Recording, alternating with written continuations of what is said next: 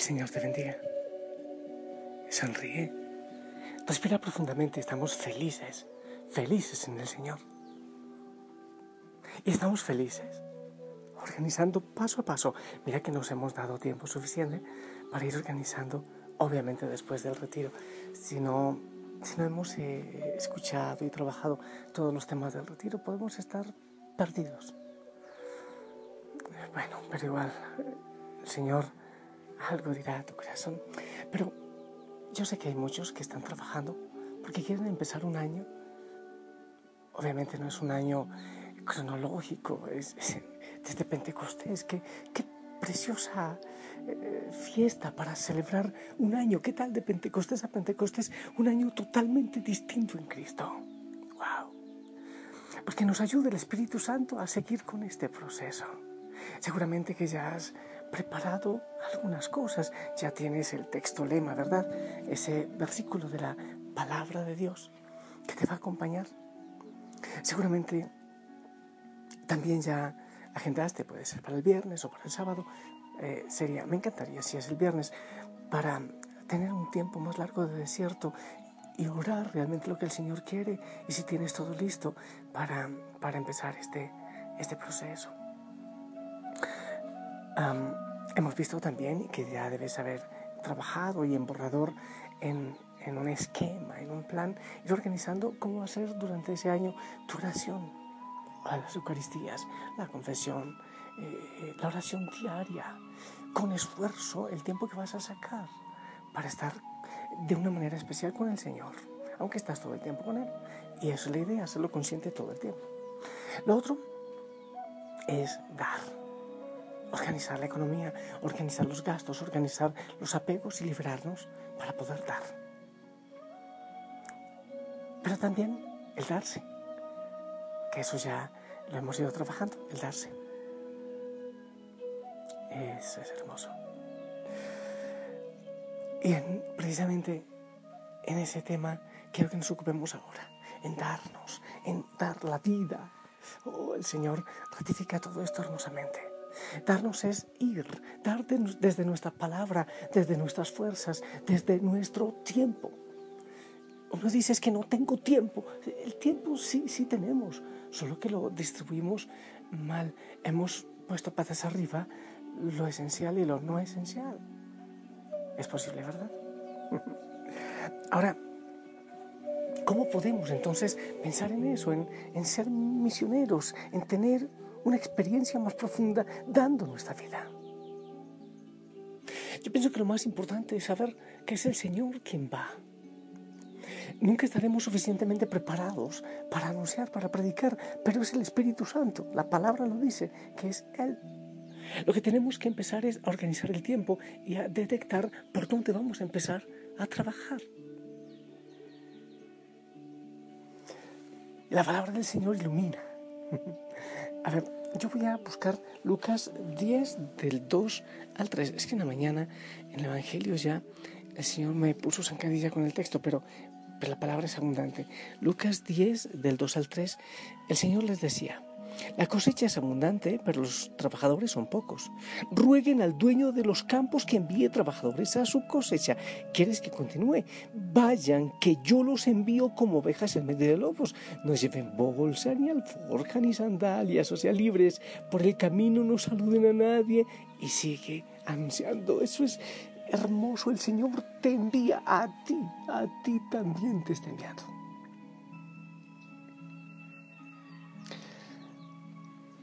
No sé si tú sabes de jardinería o sabes del trabajo en la granja. Yo tengo familiares que lo hacen. Entonces, ellos, antes de empezar a, sembrar o a cosechar, deben mirar el campo apto. Una tierra, una tierra que esté de alguna manera fértil. Eso lo va haciendo el Señor también en la evangelización.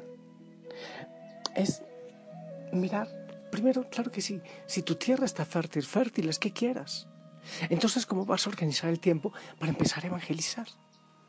Y empezar a ver en familia, en el vecindario, eh, en otras partes, otros lugares donde haya cosecha para, para recoger, donde haya fruto para cosechar para el Señor, porque Él nos dice que hagamos discípulos de Él a todos los pueblos. Durante la cosecha, los agricultores miran los campos que están listos para ser cosechados. De la misma manera, cuando trabajamos en la cosecha del Señor, en la mies del Señor, en su granja, es importante entender dónde servir, dónde poner nuestro trabajo, nuestra voz. El Señor sabía que muchas personas estarán más preparados para escuchar el mensaje de Dios. En Marcos 4.9 dice, el que tenga oídos para oír, que oiga. O sea, ya, el Señor es quien va preparando los corazones. Él también explicó que a los que escuchan mis enseñanzas se les dará más la capacidad de comprender, tendrán conocimiento en abundancia. Mateo 13, 12. Es decir, que el Señor va preparando los corazones y los oídos para recibir el mensaje. Debes saber que Dios es quien guía.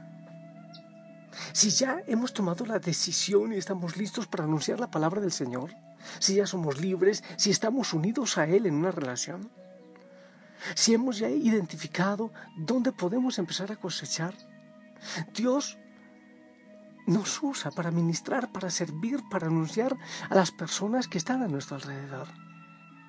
Jesús dijo a sus seguidores, vayan por todo el mundo y prediquen la buena nueva. En algunas partes, Marcos 16, 15, también está. De esta manera podemos entonces ir influyendo poco a poco en otras personas para irlas atrayendo hacia el Señor. Nosotros podemos orar para que el Espíritu Santo nos dé esa fuerza. Claro, es que siempre, siempre hay que pedir el Espíritu Santo.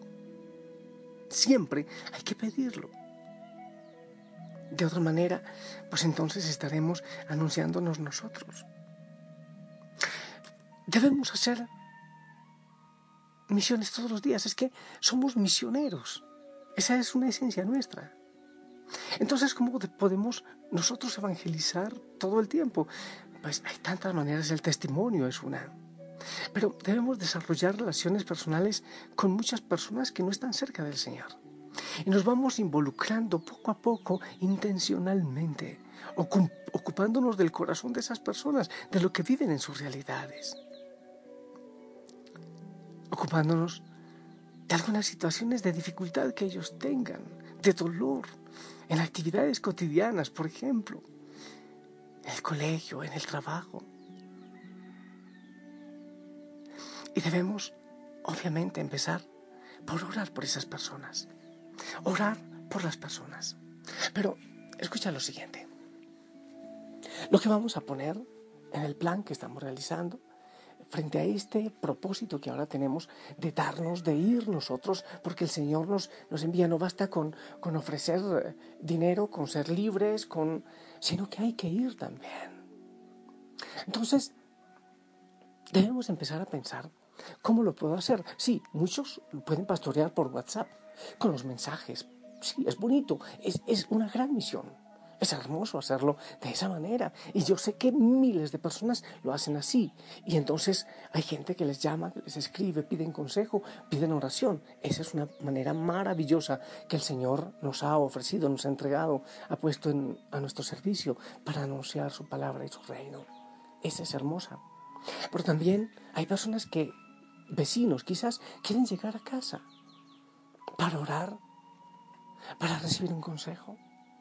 O nosotros podemos ir, no sé, a alguna familia del sector. Entonces, programar cómo es que yo voy a evangelizar, pero que sea un reto, que sea un reto que, que, estés dando de tu vida realmente, porque podemos hacerlo con cobardía. Ay, sí, lo que estoy haciendo está bien. Claro, hay que orar muchísimo por la conversión siempre que vamos a hablar de Cristo, orar por las personas para traerlos a la presencia del Señor. Pero también hay que ir. Bueno, en el caso, por ejemplo, de los Pustinik, vamos eh, en la oración, obviamente. Es que son estilos de vida. Alguien puede estar en una eh, cama, en una silla de ruedas. Obviamente irá de manera distinta en la oración. Pero muchísimos, seguramente la mayoría, deben ir y organizar pilas, pilas con esto. Organizar, por ejemplo, durante este año que vamos a empezar en una vida nueva como discípulos, por ejemplo, una misión en otra ciudad. Puede ser con la misma familia Osana en otro lugar, ir a predicar, ir a, experimentar un retiro, hacer un retiro, ir a otro país y organizar una misión, organizar un encuentro de hogueras, por ejemplo. O sea, y ya sabes, eh, como has organizado un poco más tu economía, además creemos en la providencia del Señor, entonces Él va a dar los medios para poder hacerlo. Entonces debes organizar en, en tu plan, en tu plan para este año, también el tiempo de la misión, el espacio para la misión, para anunciar, para predicar. También eso debe quedar ahí. ¿Y cómo lo vas a hacer? Bueno, claro que sí, el Señor te va mostrando poco a poco, porque esto depende de Él. No olvides que esto no depende ni de ti ni de, ni de mí. Esto no depende de nuestro conocimiento. Claro que sí de nuestra experiencia de amor con Dios, porque desde ahí parte. Tenemos que darnos. Hay tanta necesidad.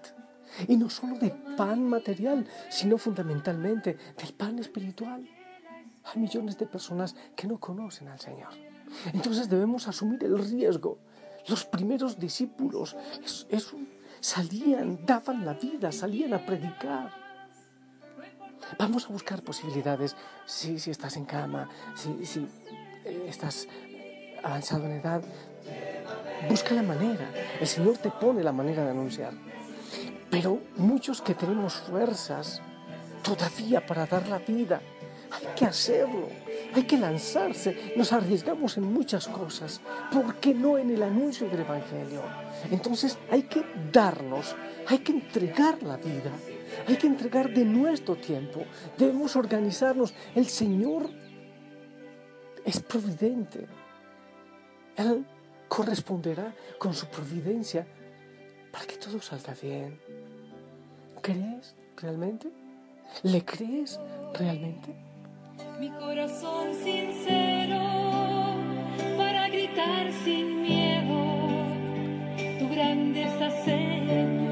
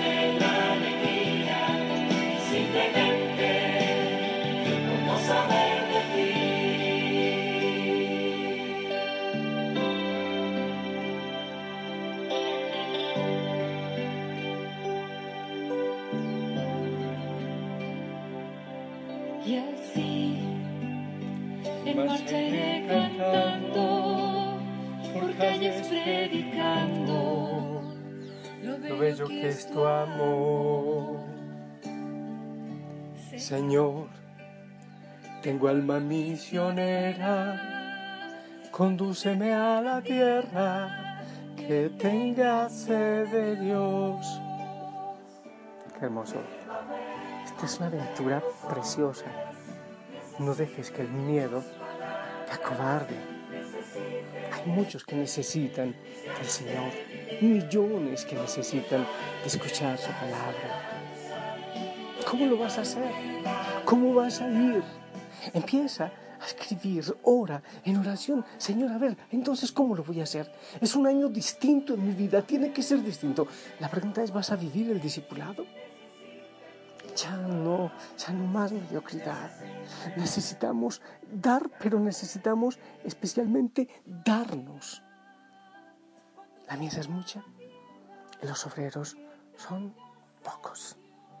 Entonces, por favor, toma nota, trabaja esto, empieza a organizarlo, pero, pero, ¿cómo te digo? Con la ayuda del Espíritu Santo, con más fuerza, con más ímpetu, con más riesgo, dejando el miedo y la vergüenza a un lado con la fuerza del Espíritu Santo. No te olvides que en la página web, a ver, www.familiaosana.org, hay información para todo esto. De hecho, quiero tener ahí una base de datos para que nos acompañemos en este proceso, un año de vida distinta. ¡Qué hermoso! Discípulos del Señor en esta espiritual, espiritualidad eclesial y también Osana, predicando por el mundo. Qué bueno que te arriesgues por el Señor. Yo te bendigo.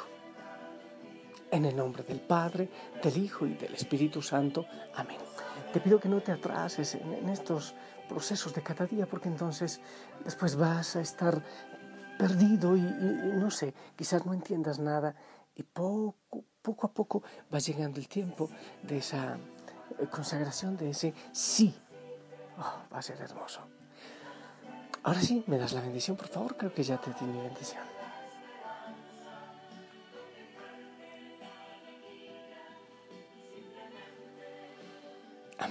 Amén. Gracias, pilas. Ora, pilas, tu compañero de camino, pilas si tienes hoguera, dialoga de todo esto, qué podemos hacer, cómo nos acudimos, cómo vamos. ¡Wow!